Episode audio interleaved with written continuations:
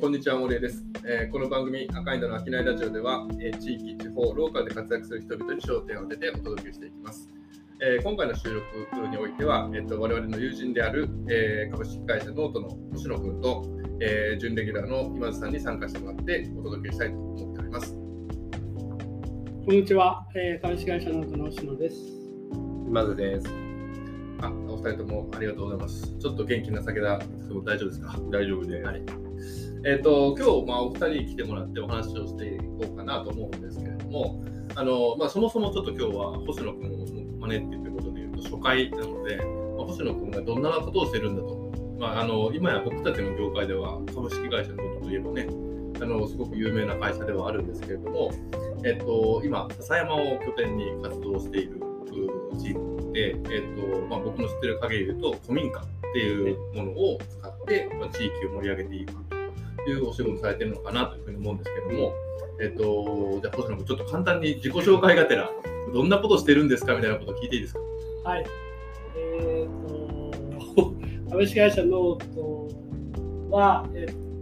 古民家なんですね、まあ、歴史的資源って言ってましたけど、歴史的資源を活用して、えー、と地域を活性化していくような取り組み、地域を次世代につないでいくような取り組みをしていて、まあ、皆さんご存知かどうかわからないんですけど、日本ニアという、えー、と名前でですね活動していて、今、全国に30カ所ぐらい、えーうん。やって二十。すはいごいですね、気がついたら。三十。はいうん一応北は北海道函館から、この間南は沖縄のがあのオープンしていて、おー全国制覇ですね。北海道からはい、一応あるとすいうようなすごいです活動になってます。うはい、ありがとうございます。あのなんか古民家って話を聞くと、なんかまあ本当にあの僕ら子供の頃とかいろんな田舎とか訪れていくと、なんか大きな庄屋さんの昔のお家みたいなところの見学コースみたいなうん。のがあって、なんか入り口でまあ地元のお母さんとかがチケットを売ってて、で中でこんな歴史があってみたいなことをあのなんか教えてくれる。なんかちょっと小さな博物館みたいなイメージがあるんですけど、あのノートチームがやってるのはそういうことではないんですよね。そうですね。うんと基本的にはですね、そういう古い建物っていうのはすごく価値があるんですけど、うん、改装とかでメンテナンスをしていくことも結構やっぱり維持がかかったりしていて、まあ、の自治体がそれを予算出して維持管理しているようなものも多いんですけども、やっぱりそういう、それだけじゃ維持のことできないもの、それをやっぱりこう価値化してビジネスにしていって、ビジネスでそういうことで残すみたいな、まあ、そういうことは意識してやっています。はい。ですよね。だからあの僕たちが知ってる限りだと、本当に笹山であのノートのチームが活動し始めた頃から本当に存じ上げているので、す今全国30カ所とか。何何年ぐらいすごいですか？いや僕はだから、あの、北海道が、チームは？8九年9年目に入まあ、だから8年。るぐらいぐらい、ですね。8年ぐらいはやって、からやってるし、えーと、ノート自体は11年ぐらい。ああ。でもまだ意外と若い若いですね。すごいですね。ここに来てすごいグッときた感じがしてて。いろんなことがありましたいけどろいろね、まあ、あのそういった歴史はね、やっぱり積み重ねていくんでね。はいその日本ニアの授業以外にもやってることってなんかいや、今はやっぱり日本にあの授業がメインでやってますね。あうんの会社の仕事としては。はい。そうで。まあ、日本にやっていう言葉も今出たんですけど、まあ、日本にやっていうのはな何を指してるんでしたっけ？日本にやってるのはですね、今、あの表に出てるのは、ホテル、日本にあのホテルっていうのがまあないとホテルの施設名としてすごく多いんですけど、我々の概念としては日本にやってるのはその古い、えっと、歴史的な、えっと、資源とか、うん。そういうものを、えっと、次の世代にどうやってつないでいくかっていう活動というふうに捉えてるんですけど、その活動の一つとして、えっと、地域で、えっと、古民家を滞在設置して、えっとする滞在設置することによってそこに一日人が来てくれてその地域の文化を楽しんでそこにお金が落ちてうん。そこの、えっと、仕事だったりとかそこの建物が残るみたいな活動全体を本当は日本にあの活動というふうに言ってるんですけど、まあ、その中でまあ先行的にやっぱりその滞在施設ホテルっていうのが作られる。のでやっぱりまあホテルの施設名っていうふうにまあ見られるっていうか、まあ、そういうふうに作ってはきてるんですけど、うん。そういうふうに見られることが多いんですけど本当はもうオメガホテルだけじゃなくてホテルをとか、うん。そういう古いものを、えーと価値化して時代を残していく活動自体はここにやってる、うん。えーという、まあ、コンセプトとしてはそういうコンセプトになってて、まあ、今はそういうものをさらに、もっと思想に戻せるよううん。な活動に広げていくようなうん取り組みをしていきたいなと思ってます。し、ホテルから、まあ、ホテルだけじゃなくて、それがお店ができたり、飲食店ができたり、飲食店ができれば、それに働く人が移住して住むとか、そこで働くなるほど。で、街全体をこう、どうやって次世代につなげていくかみたいなことが結構大きなテーマなんですけど、今はやっぱり、あの対お客さんに対してはやっぱりホテルっていうのがやっぱり前面に出て、うん。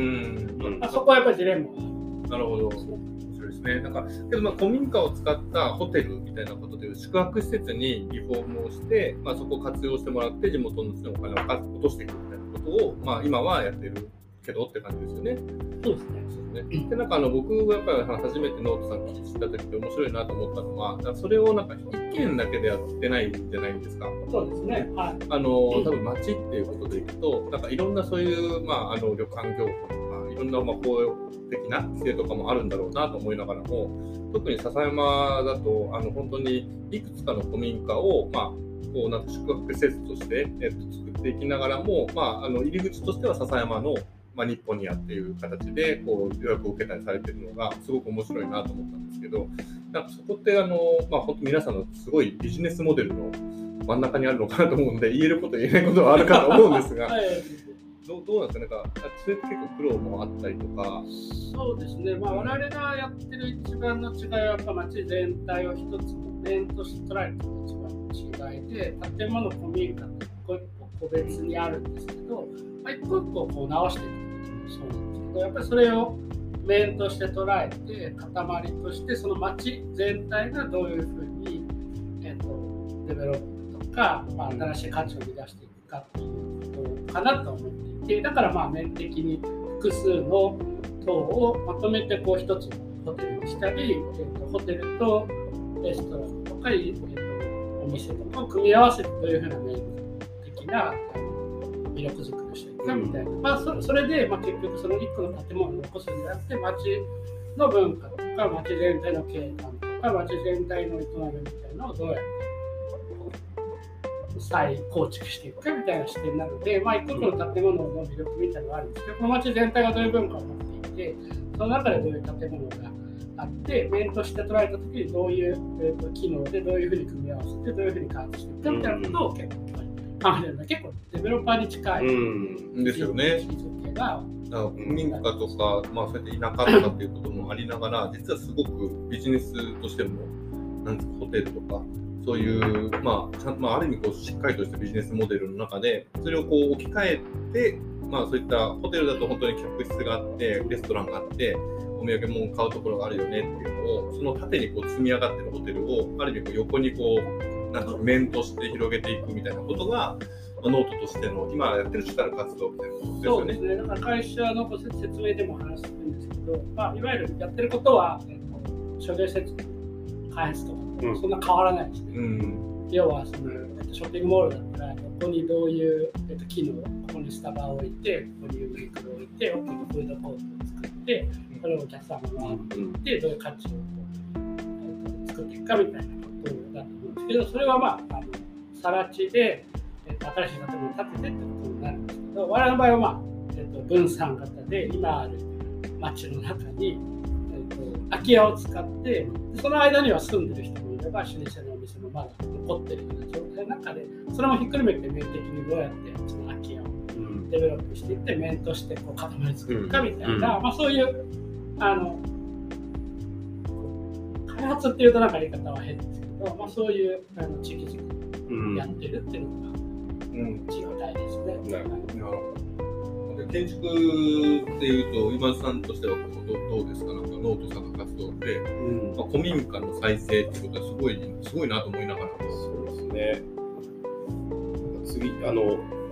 ちょっとね、あの、時間的に次の回でその辺深掘りさせてもらってもいいですか？じゃあ建物と、うん、建物っていうかまあ古民家であったりとか、そうですね。いくいくつかちょっと気になることがあって、はいはいはい質問してみたいなと。あ、わかりました。解です。ありがとうございます。えー今回の商いラジオはいかがだったでしょうか、えーこの番組では赤インドの、えー、商いラジオとして、えー地域、地方、ローカルで活躍する人々に焦点を当ててお届けしております。えーまた、当番組では SNS を通じて皆様からのご意見、えーご感想などもお待ちしています。えーぜひ、ハッシュタグで、えー、商いラジオとつけてコメントしてください。えーそして、えー赤インドのことが気になった方は、ぜひ、神戸赤インドと検索して、弊社のホームページもご覧ください。えーそれでは、えー赤インドの商いラジオ、えー次回の配信でお会いしましょう。森江でした。今津でした。星野でした。